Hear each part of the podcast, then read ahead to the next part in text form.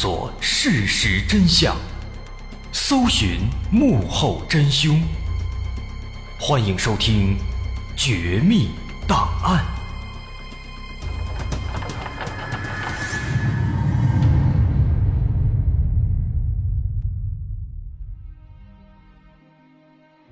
还原事实，探索真相。欢迎继续关注《绝密档案》，我是大碗。在之前，咱们说到吴勇被迫放弃了学业，选择了参军。但是呢，他在加入部队仅仅不到一年之后，就又当了逃兵。他为什么要逃离部队呢？据后来他自己说啊，说是因为看不惯部队里那些老兵欺负新兵，说有一些老兵让新兵洗袜子。他看不惯，他就走了。那么离开部队之后呢？吴勇去过很多地方，干过很多种工作。他当过矿工，当过保安，进过工厂。而在这个过程当中，他的志向也在慢慢的发生变化。他原来的理想，咱们说过，他想当一个闪光的共产主义者。但这段时期，他变了，他想做一个疯子。那这是怎么回事呢？之前咱们也说了，说吴勇他打小就喜欢看书写作。在高中辍学之后啊，他接触到了一本书，那本书叫做《一个精神病医生的手记》。在这个书里面，记载了很多精神病的患者身上发生的一些千奇百怪的故事。那么书里面有一句话是这么写的：说精神变异是人类进化的革命机制。那这句话呢，可能人家这个说者无心，听者有意，也可能这句话得需要这个联系上下文去理解什么意思。但是吴勇他当时看的这句话之后啊，他非常感兴趣，他感觉这个话说的太有道理了，深受启发。那么由此他认为，这个天才和疯子，应该是只有一线之隔，应该是一个硬币的正反两面，是天才。就是疯子，成了疯子，离天才就不远了。所以当时他就想，既然自己现在没有足够的能力能成为一个天才，那就先当个疯子吧。所以他在日记里面写了一个这样的话，他说：“我对疯子错乱的精神有一种莫名的憧憬和向往，我不知道怎样才能发疯，我以为长期的胡思乱想就可以发疯。”于是我想象自己已经丧失人性，想象自己去疯狂的杀人。在零二年，吴勇回到老家，在老家他遇到了一位高中的老同学，这个人叫唐正方。这个唐正方他患有精神分裂症，说白了就是一个神经病。那吴勇在得知这个消息之后啊，非常开心。于是，在那段时间里面。他就经常跟这个唐正方凑在一起，俩人一块讨论，啊，天天讨论一些国家大事。你说大夏天的，俩人也不嫌热，经常蹲在这个墙角，啊，你一言我一语的，一块讨论，推演啊，推演这个国家的命运，推演民族的这个运气。有时候说的一些这个不公正的现象啊，吴勇还跳起来，哎，忧心忡忡的，两眼放光，看向远方。就跟自己是这个国家领导人似的。那这个唐正方呢，跟吴勇他还挺合拍，有事没事的光跟这个吴勇一块玩一块巴结。所以渐渐的，俩人这关系呢越来越亲密。那吴勇他毕竟读书多呀，他也懂一些这个我国的历史，所以当时呢，他看着身边这个唐正方啊，他心里就想：历朝历代凡成大事者。身边必有奇人异士来辅佐自己，比如说朱元璋身边有刘伯温，刘备身边有诸葛亮，而这个唐正方呢，应该就是自己的刘伯温，应该就是自己的诸葛亮了。那这么一想呢，吴勇对这唐正方那就越发的深信不疑，俩人整天在一块切磋，哎，聊这个聊那个。但是很快啊，这俩人凑一起，这坏事。就发生了。有一天呢，这唐正方啊，也神神叨叨的，不太正常，就找到吴勇。他说：“哎呦，我感觉今天我这个手上啊，有一股气，这个气也，让我感觉很有力量，好像我这手一挥，什么东西都能够打破，都能够打穿，很有劲儿。那吴勇这个时候呢，他对唐正方太过迷信了，因为他一直想变成疯子呀。他一听这个唐正方有这样的感觉，哎呦，不得了啊！自己这诸葛亮天降神力，他非常高兴。但是唐正方跟他说啊。说我感觉我这个手上这个气呀，现在啊，还比较含蓄，我觉得应该需要一些东西把这个气啊给催发出来。吴勇一听就问他，说那拿什么东西能把这个气给催出来呢？这唐正方呢，当时就说，他说我觉得我得喝这个童男童女的血，我喝了这个童男童女的血，手上这个气呀，应该就能够引出来了。吴勇一听。连连的应声啊，说：“哎呀，没错，啊，沾上这个童男童女的血，这都是至阴至阳的血，肯定没问题。”就这样，俩人达成共识。达成共识以后呢，还真的就准备去找这个童男童女。吴勇当时自己做了一把这个自制的火药枪，唐正方呢拿了一根木棍子，俩人出发了。俩人去哪儿呢？他们也没有目标。就沿着这个铁路啊，漫无目的的来回走，哎，走着走着，还真就看到了一个十二岁的小男孩，跟一个八岁小女孩在那玩呢。一看，这不就是童男童女吗？于是吴勇走到男孩身后，拿着这个唐正方的木棍，狠狠地敲了一下这小男孩的脖子。结果没想到啊，这劲儿呢太小，没把这孩子敲死。旁边小女孩一看啊，吓得哇哇大哭。唐正方一看这情况，赶紧掏出那个吴勇的火药枪来，对着小男孩砰的开了一枪，男孩应声倒地，血流不止。原本这唐正方还想再开枪把小女孩也打死，但是吴勇一看这个声音太大，肯定会惊动旁边的人，于是赶紧把吴勇拦住，俩人逃离现场。所以就这样。就为了催发这个手上这个所谓的气，就杀了一个孩子，那好歹是真的杀人了，也算是沾上这个男童的血了，也不知道后来这唐正方那个气催出来没有。不过这个吴勇呢，他是没机会知道了，因为那件事之后啊，吴勇感觉唐正方这人呢，二愣子太愣了，而且啊，太过反复无常，于是后来俩人分道扬镳了。因为杀了人了，所以为了躲避警方的追捕，打那之后，吴勇就开始了流浪的生活，靠拾荒为生，与疯子为伍，和乞丐为伴。那么，也就是在这个时期开始，他住进了山洞。他在其中的一本日记叫做《我是谁》当中写道：“他说，我是一个真正的无产主义者，一无所有，走到哪里，哪里便是我的家。”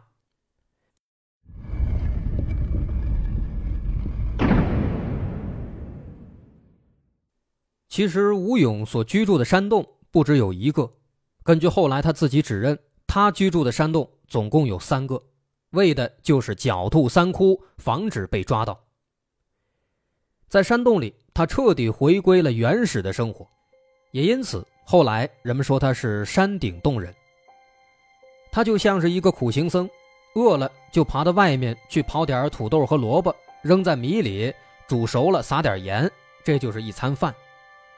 吃饱了，就在洞里看书、写作、思考。那思考什么呢？往大了说，思考我国社会的演变，思考国家和民族的命运。往小了说呢，他也会钻研自己的个人业务。当然，这个个人业务得打个引号，为什么呢？因为他看的这书啊，像是什么社会心理学、犯罪心理学、刑事侦查技巧。哎，都是这些。而且不光看书，吴勇自己还写书。在他的其中一本日记叫《我的自述》里面，他就写了很多他以前犯下的案子，以至于警方后来在侦办的过程当中，有很多都是根据他自己的自述，还有这些记录，根据这些去侦破、去排查的。那他为什么要这样做呢？为什么都要写下来，都记录下来呢？他有自己的道理。在这个日记里面，他是这样写的：“他说，我每次行动都会把这些材料带在身上，就是想哪怕战死沙场，也可以作为书面证明，让人们了解我，关注我。我根据自己的需要，对情节进行适当改编，以其死后给人们一种疯狂的角色，并把自己的心意。”表达出去。你看吴勇他这个做法呀，的确咱们常人很难去用正常的思维去理解。其实，如果我们单看他的后半生的情况，看他这些行为方式，他的作案的方式，其实他更像是一种表演型人格障碍。他有很强的表现欲望，希望自己能够得到更多的关注。这其实也就是表演型人格障碍的一种比较典型的一种体现。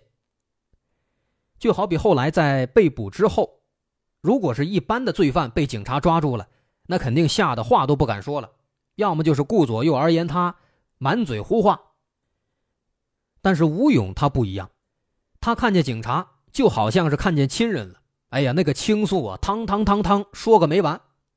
人家警察就问了他一个问题，说这案子是你干的吗？好家伙，他滔滔不绝，从五百年前开始说起。把这前因后果所有的经过跟你说的是一清二楚，唯恐有什么细节给遗漏了。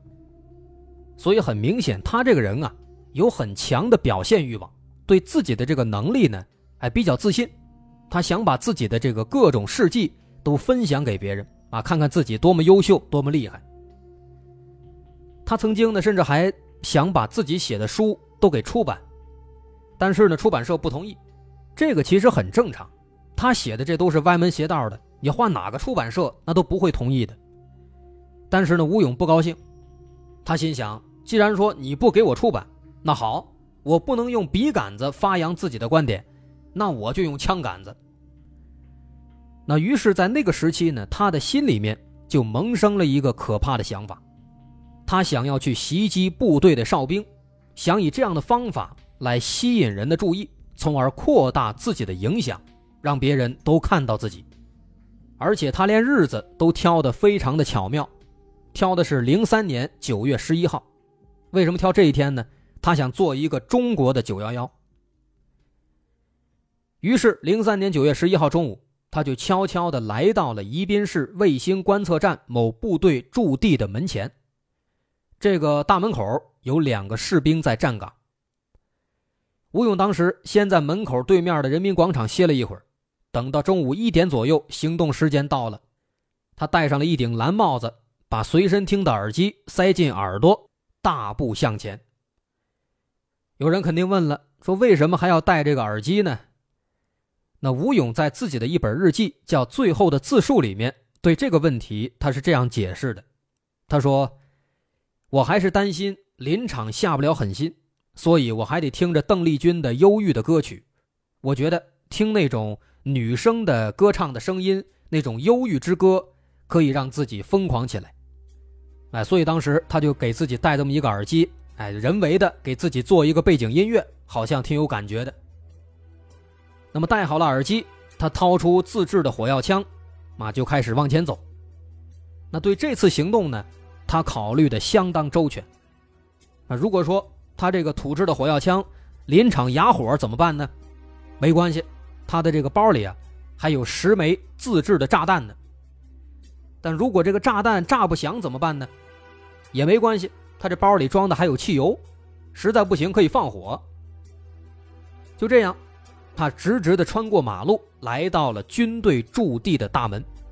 到这之后，吴勇突然端起枪来，对着左边的哨兵，砰的开了一枪。这一枪打中了哨兵的腹部。紧接着。他又对着右边的哨兵开枪，但是这一枪呢，射出去之后没打中，而且与此同时，有好几个士兵从大门里开始追出来了。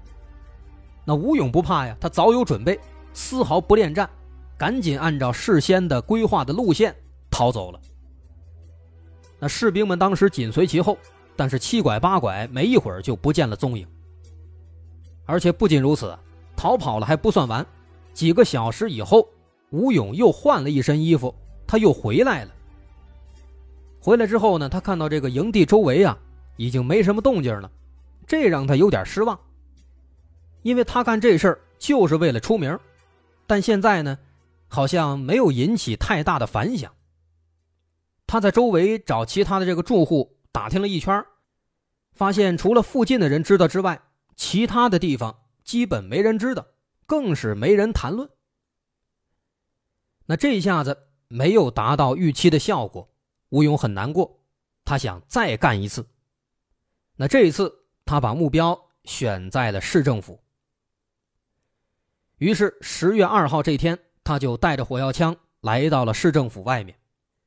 其实这一次啊，他本来是想十月一号赶着国庆节来这么一出，但是呢，他这个日子算着算着算错了，把这个十月二号当成十月一号了。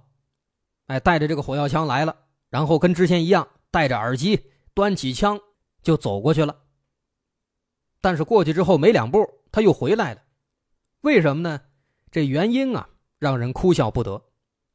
因为当时他发现，他耳机里正在播放的是邓丽君的《你问我爱你有多深》这首歌，这不够忧郁啊，太过抒情了，没法让他下定决心，他得换一首，所以呢，又回来了。回来之后呢，换了一手又过去了。那么这次呢，他的袭击目标是政府官员，但是这次来了之后啊，他等了半天，发现没有官员出入。那现在咱们想想，有可能是十一放假了。那等了半天没有官员怎么办呢？他一想，干脆啊，袭击这个保安吧。于是他就端起枪冲向了保安。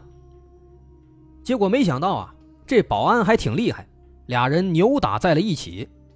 最后呢，这个保安趁其不备，找了一个机会撒腿就跑，跑到了市政府对面的一个工地里藏起来了。吴勇一看，赶紧拿着枪就追进了工地。结果发现啊，这个保安他藏在了民工的人群当中。那么这个时候呢，这个吴勇非常有意思，他的内心出现了一个很矛盾的事情。他一方面希望袭击保安，希望做成这起大案子，希望出名；但另一方面呢，他又保有一丝善良，他怕误伤到民工，所以最后想了半天，没开枪，转身离开了。但这一下子，他的计划不就又失败了吗？那忙了半天还是没出名，所以这个吴勇当时啊，那是相当的失望。他在日记里写道。心情特别压抑，因此我当时想死，与其没有尊严的活着，不如死去。但要死还得有个死法，因此我想再制造一些袭击的事件。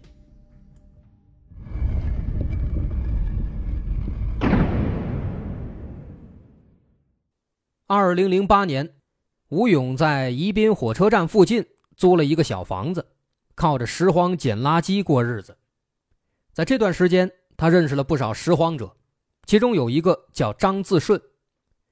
这俩人第一次见面啊，也很有意思。当时张自顺在路边捡吃的，那这个时候呢，突然来了一个瘦高个这个人正是吴勇。吴勇看到张自顺，就把自己捡来的面包和烧烤跟这个张自顺分享，然后俩人就聊起来了。那一来二去，通过聊天呢。张自顺发现这吴勇这个人很厉害，对他非常佩服。因为张自顺发现啊，这个吴勇跟其他流浪汉不一样，吴勇他会用手机，会上网，而且聊的东西啊非常高大上，天南海北都知道。所以张自顺对他呢非常的崇拜，就慢慢的把吴勇当做大哥。在零八年年底，有一天，吴勇找到张自顺。说想去抢劫，问他去不去。起初呢，张自顺不敢，但在吴勇的怂恿之下，又是让他喝酒，又是给他分钱。这张自顺当时一听，哎呦，还有钱分，再加上喝了酒了，立马就答应了。答应之后，俩人就穿上这个捡来的保安服和军装，拿着火药枪，在十一月十一号这天，就上演了一起震惊宜宾的收费站持枪抢劫案。而且几个月之后，零九年二月二十三号，他们又制造了第二起抢劫事件。这两起抢劫事件都是他们精心编排过的。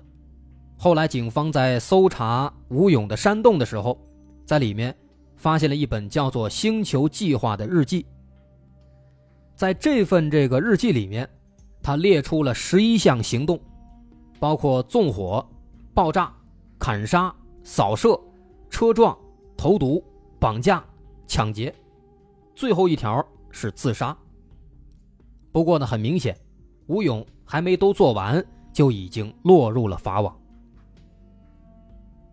在被捕之后，吴勇自己也说了，他说自己一系列的这个犯罪行为都是提前设计好的，尤其是抢劫这次用的这个服装啊、造型啊，都是他精心设计的，费老劲了。包括当时抢劫的时候，他不断的冲天开枪，还对着这个收费站的摄像头还挥手。其实当时他不仅仅是挥手，他是一边挥手一边喊话。当时他喊的是。那个袭击哨兵和袭击市政府的事儿也是我干的，但其实呢，他有限的认知限制了他的想象力，他不知道这个摄像头录不了声音，只能录图像，所以人们看到的是他在挥手。那再比如，当时抢劫完之后，他临走的时候还跟那个收费员还说呢，说好好工作，好好收费啊。其实等等这些行为呢。都是为了让人们能够看到他，能够注意到他，他希望自己能够得到关注。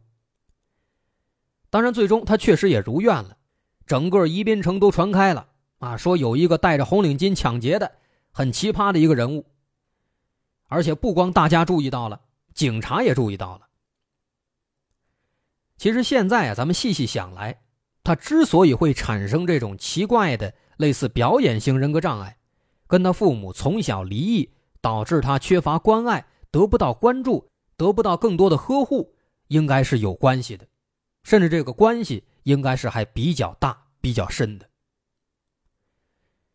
在被捕之后，吴勇仍然在坚持写日记，他的最后一本日记叫做《最后的自述》，在里面他写了一段这样的话：“我一直生活在矛盾中，内心矛盾，言行矛盾。”知行矛盾、情感矛盾、思想矛盾，在日常生活中，我打算做一件事情时，必须做好两种心理和应对准备。那么，对于吴勇的这种奇怪的思想，如果咱们抛开刚刚提到的他渴望表现、渴望被关注，抛开这一部分，咱们单看吴勇他这种特殊的思想状态，有人分析认为，除了表演型人格障碍，他同时应该也是一种。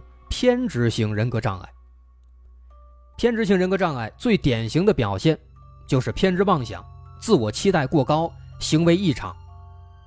我们对比吴勇，能发现他固执己见，对自己的错误认知是极其坚定的，同时对自己他有极度的高估，他认为自己是很优秀的，他又要出书又要出名，想尽各种办法，希望自己的优秀能够被人看到。另外，最后的行为异常就更不用说了，他的每一个行为都很异常，都很奇葩，都很奇怪。所以从这个角度来看，几乎偏执型人格障碍每一种特征他都非常符合。可以说，作为一个生活在底层的孩子，吴勇他从小缺乏去看到世界的窗口，他也没有去看过，因此在他的想法当中，一切都是理想化的。都是书中描绘的那样的，但是现实的残酷总能给他当头一棒。在后来的记者采访当中，吴勇把自己的这种偏见的性格归咎于他思想的迷乱。回顾自己的一生，他对记者表示：“说如果重新开始的话，他一定不会选择去学习那么多的知识，去读那么多晦涩难懂的书籍，他只想好好的当一个农民。”其实单看这句话也不难发现，直到临近审判、临到末日，吴勇他仍然没有发现自己真正的问题，这也是他性格当中偏执的一个表现。他认为自己已经认识了全世界，但实际上，当他的辩护律师跟他聊起曼德拉和甘地等等伟人的时候，他却露出了一脸错愕的表情，因为这些人物、这些知识是在他的系统之外的，是他的知识盲区。他对于很多理论、对于很多知识、对于很多历史都是一无所知的，但他自己却天真的以为自己读了那么多书，自己那么优秀，已经全知全能了。因此，他渴望成为一个天才，渴望实现自己的崇高的理想。他的理想本没有错，甚至他的理想是值得赞扬的。但是在他的认知当中，成为天才、实现理想的第一步。却是成为疯子，成为神经病。不得不说，这个想法就有点神经病了。在吴勇的日记里，他写的很清楚，他就是要做一个神经病。但是被捕之后呢，他又多次拒绝做精神鉴定。他的理由很奇怪，他说：“如果他们认为我是一个神经病，那么我做的一切还有什么意义呢？”所以，直到最后，咱们也不知道他到底是不是一个神经病，但他至少是一个一直在表演神经病的角色。这显而易见，比如他的第一个同伴，那个高中同学唐正方，那哥们当地人都知道是名副其实的精神有问题，而吴勇就把他当为偶像，把他当做诸葛亮，当做刘伯温。最终，二零一一年一月十四号。吴勇因故意杀人罪和抢劫罪，故意非法剥夺他人生命，致两人死亡、一人重伤，并持枪械多次抢劫，抢劫数额巨大，其犯罪性质恶劣，情节后果特别严重，社会危害性和人身危险性极大，被判处死刑。同年十月二十一号上午，吴勇结束了他短暂的一生。至此，吴勇的故事结束了。他的故事看似复杂，实则简单。而从根源来说，这又是一个因为家庭的原因产生的悲剧。家庭的不幸催生了他的性格障碍，性格障碍叠加种种现实的因素，就造就了后来的吴勇。好，今天咱们就说到这儿。我是大碗。如果您喜欢，欢迎关注我的微信公众号，在微信搜索“大碗说故事”，点击关注即可。好，咱们下回再接着说。